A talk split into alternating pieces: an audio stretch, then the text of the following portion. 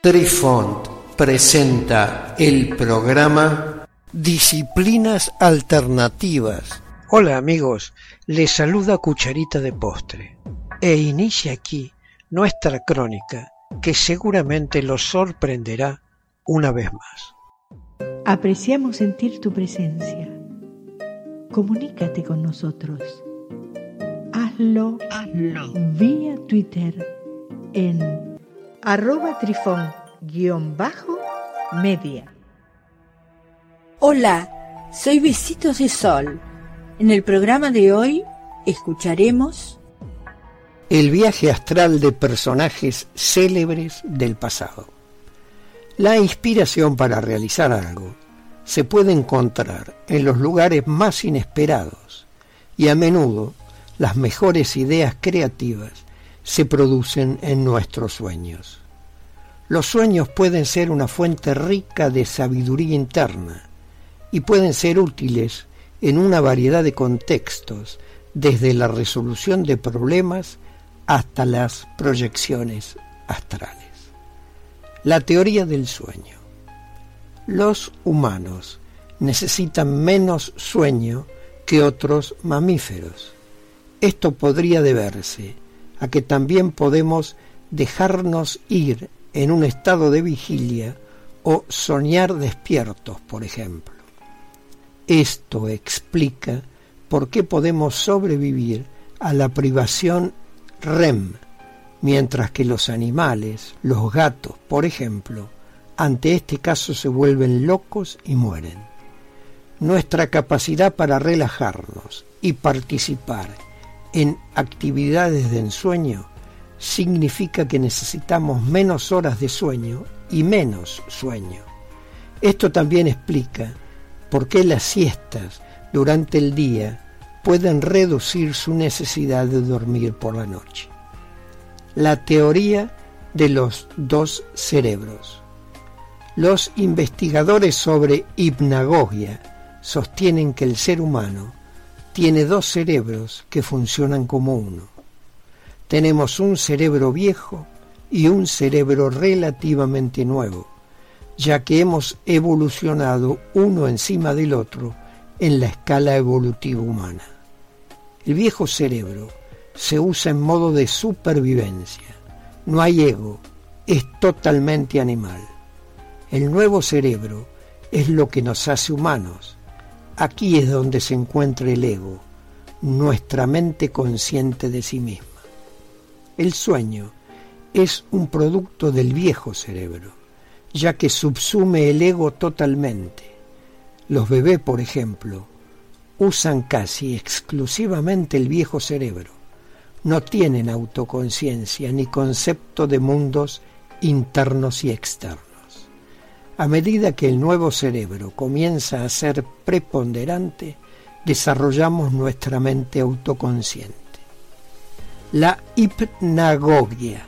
Muchos artistas, escritores, místicos, filósofos y científicos han usado la hipnagogia para romper los tabiques creativos.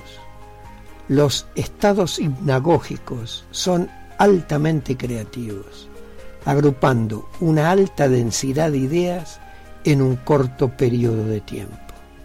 Además, sus recuerdos son más complejos de lo que puedes captar en un estado de vigilia. Transforman los objetos existentes en algo totalmente nuevo. Si una persona desea hacer algo creativo a partir de una alucinación, debe ensayar y escribir inmediatamente lo que vio después. La inspiración obtenida en los estados hipnagógicos también se puede utilizar para aliviar la presión creativa sobre un artista y para desinflar el ego y la arrogancia el proceso creativo se convierte así en una asociación entre el individuo y su musa. La hipnopompia. La hipnagogia tiene un compañero, la hipnopompia, que es la transición del sueño a la vigilia.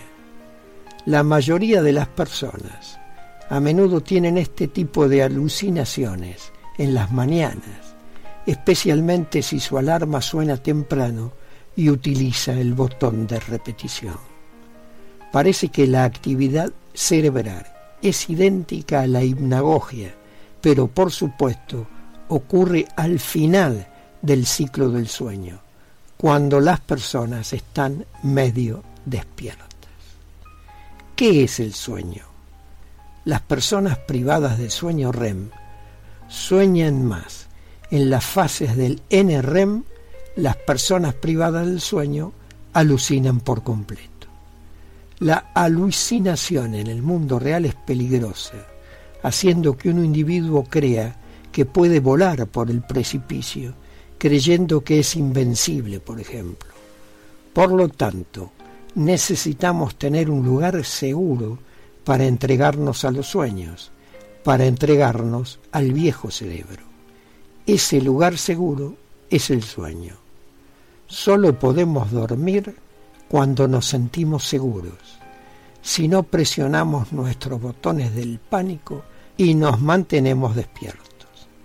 Por lo tanto, dormir es simplemente un lugar seguro donde poder soñar. ¿Qué es la vigilia? El soñar es una actividad independiente del sueño. La actividad cerebral observada durante los sueños REM es idéntica a la observada durante nuestras horas de vigilia. Por lo tanto, se podría caracterizar al estado de vigilia como un sueño REM más un estímulo sensorial directo. El nuevo cerebro toma ese estímulo sensorial y se hace cargo. El viejo cerebro todavía está haciendo lo suyo, pero en el nivel subconsciente, al cual no prestamos atención. Esto sucede excepto en los estados de meditación, sueños diurnos o la hipnagogia. Queridos amigos, los esperamos en nuestro próximo encuentro con un nuevo artículo que estamos seguros será de vuestro interés. Un cálido abrazo para todos. Adiós. Apreciamos sentir tu presencia comunícate con nosotros. Hazlo, vía Twitter en arroba trifón-media. Este episodio lo encuentras en Anchor, Spotify y en tus plataformas favoritas. Hasta siempre amigos. Besitos de sol y cucharita de postre les dicen gracias por pensar